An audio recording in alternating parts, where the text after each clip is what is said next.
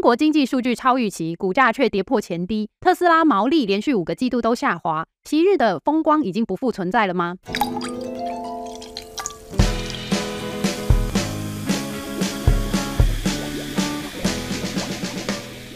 各位投资韭菜，你们好，欢迎收听周三居酒屋，我是 Cindy。今天的节目会从美国银行业陆续公布的财报出发，来看看美国目前的经济状况。接着是上周中国公布了一系列超预期的经济数据，但股市没有上涨，反而还跌破了前低。个股财报的部分，上周讨论度最高的特斯拉，我们当然也不能错过。还有另外一家也是关注度超高的公司 Netflix。节目开始前，还是要提醒各位注意交易的风险。本节目仅提供一般建议。并没有考量到你的财务规划，在交易之前，请务必充分了解你所涉及的风险。那我们就开始今天的节目吧。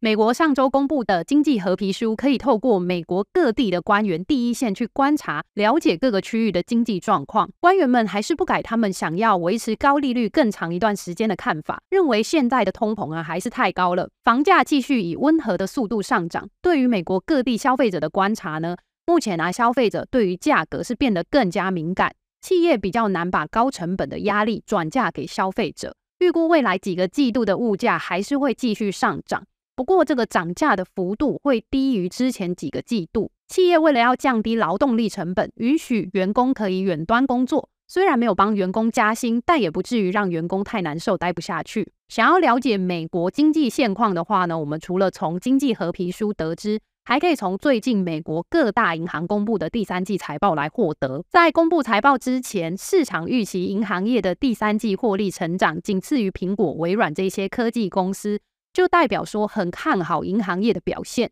认为银行业只输给几家科技巨头而已哦。这当然有部分也是因为受到现在比较高利率的环境所推波助澜。银行最主要的获利来源就是贷款收到的利息。把银行贷款收到的利息扣除掉银行支付给民众存款的利息，算出来的净利息收入就是用来衡量银行业经营状况的重要指标。不只是摩根大通的净利息收入跟去年同期相比成长了三成，花旗银行和富国银行也都有大约百分之十的年成长率。另一个市场原本很担心的指标是信贷损失准备金，这一笔钱呢是银行在客户还没有真的发生缴不出贷款以前。就预先提拨的一笔费用，摩根大通和富国银行都降低了信贷损失准备金的提拨，只有花旗银行为了要应对更高的信用卡违约风险，所以提高了损失准备。而且花旗银行在过去一年为了提升效率，开始进行改组重整，接下来可能还会再进一步裁员来节省成本，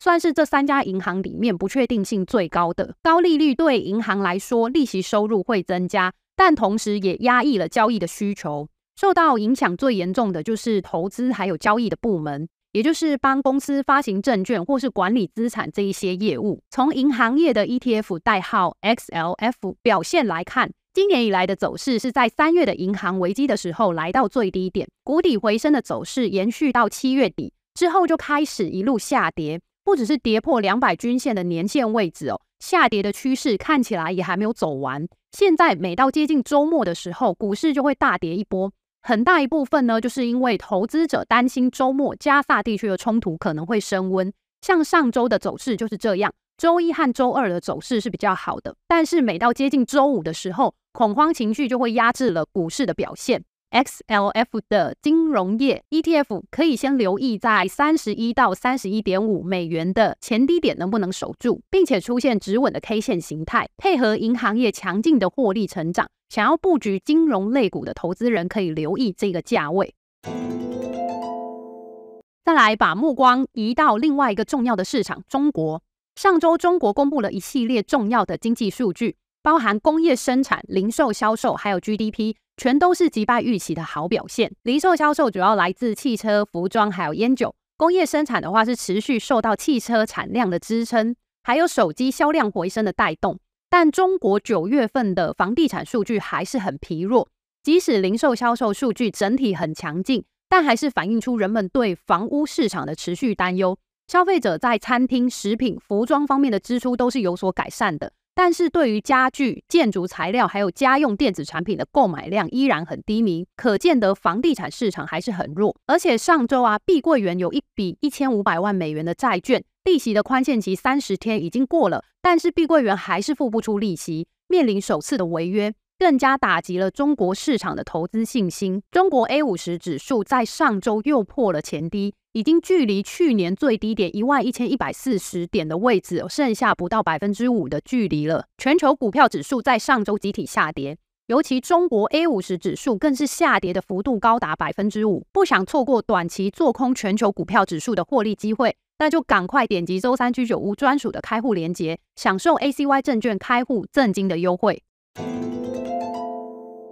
上周最重要的一份财报肯定是特斯拉。十月初，他们率先公布的交付数还有产量，虽然没能达到市场的预期，但一部分是因为。工厂为了要提升产能而进行整修，虽然影响到第三季的生产量，不过第四季等到这些工厂整修完成，甚至是可以提升产能的。目前生产一辆车的平均成本降到了三点七五万美元。等这一些工厂整修完毕之后呢，生产每辆车的平均成本应该就可以再更低。而且特斯拉还是维持全年一百八十万台的交付数不变。跟去年的交车数相比，是有百分之五十的成长。但是投资人更担心的其实是今年以来特斯拉不断降价，会让本来就逐季衰退的毛利率再创新低。果然，这次财报公布之后就是这样的结果。毛利率连续五个季度下滑，特斯拉大概是从去年第三季开始降价的，当时的毛利率还有百分之二十五，降价到现在呢，毛利率只剩下百分之十七，已经比传统车厂像是 Toyota 还要更低了。另外，它的营收年增率只剩下个位数的百分之九，这就让人很担心它的成长性似乎跟它的高估值是不太匹配了。特斯拉另外一个受到关注的焦点就是在 Cybertruck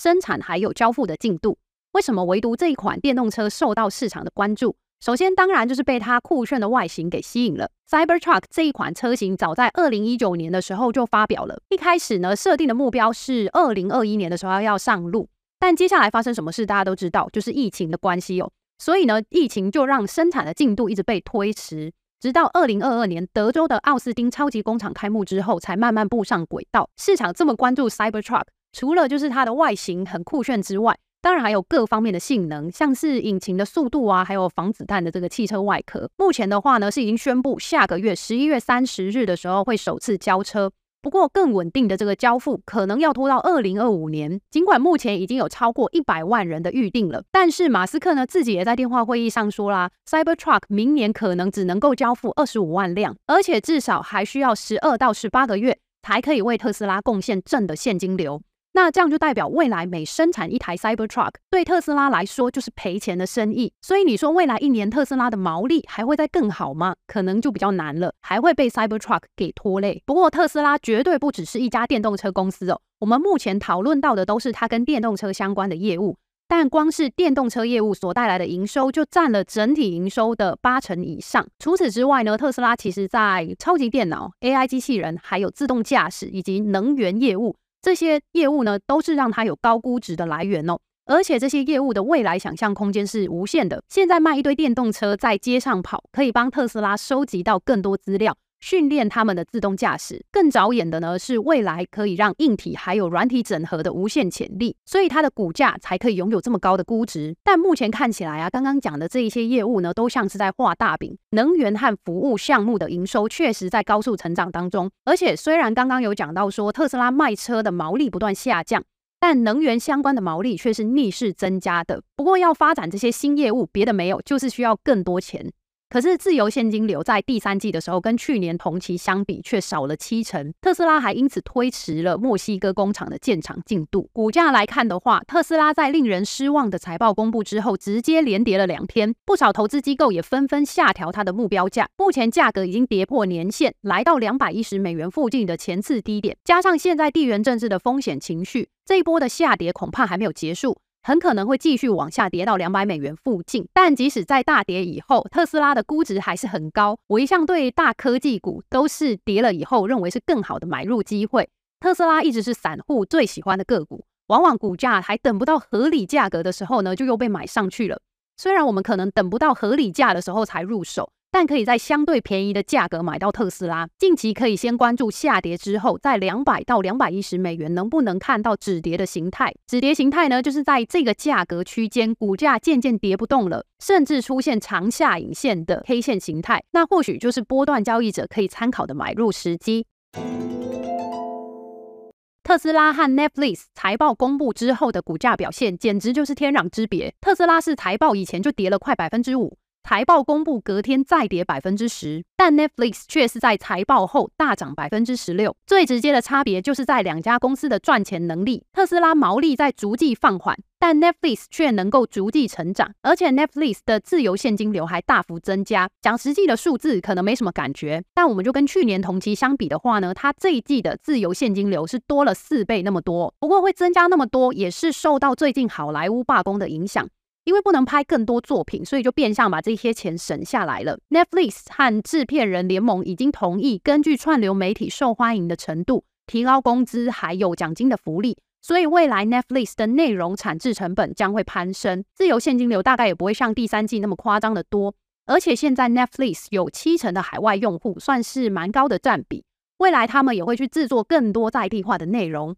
Netflix 因为第三季获利的好表现，所以上调了整个二零二三年全年的获利预期。而且也预估明年的获利还会再比今年更好。这份财报最亮眼的数字就是新增用户数大增八百七十六万，远高于预期的五百四十九万人。主要是因为这段时间 Netflix 致力于打击共享账号的成果。原本两到三个人共用一个账号，那现在每个人都要花钱来订阅，用户数大幅成长，对于公司还有投资人来说，当然都是乐于见到的。公司对于第四季的新增订阅人数的增长啊，预期也可以像第三季一样亮眼。在串流媒体当中，Netflix 的市占率仅次于 YouTube，产业霸主的地位难以撼动，让它即使涨价了，客户还是会买单。美国广告版订阅方案呢，维持月费六点九九美元，但基本方案还有高级方案都会涨价。就是希望更多用户可以加入广告方案。第三季的广告版订阅人数和上一个季度相比是增加了将近百分之七十，而且更多人订阅广告方案的话，对 Netflix 来说就是多了可观的广告收入。Netflix 未来甚至要学迪士尼推出类似游乐园的实体店面服务，目前是预计在二零二五年的时候推出名为 Netflix House 的实体零售店，让他们的粉丝可以在里面玩耍、购物、吃饭，然后还可以沉浸在自己喜欢的电影。还有电视节目的世界当中，像是可以直接参加鱿鱼游戏里面的障碍训练。不过，这种实体店应该比较难一开店就获利，可能还是宣传性质居多。股价表现来看的话，Netflix 在财报公布之前的股价其实是非常弱的，从九月开始就一路下跌，这一段的跌幅呢有达到两成左右哦。不过，股价也跌到一个相对合理的区间。在这一份优秀财报公布之后，股价是直接跳空大涨的，技术面不只是站回了两百均线，也站上了一百均线。下方形成了跳空缺口，所以波段操作上呢，我们可以用三百九十到三百九十五美元作为下方止损的防守位。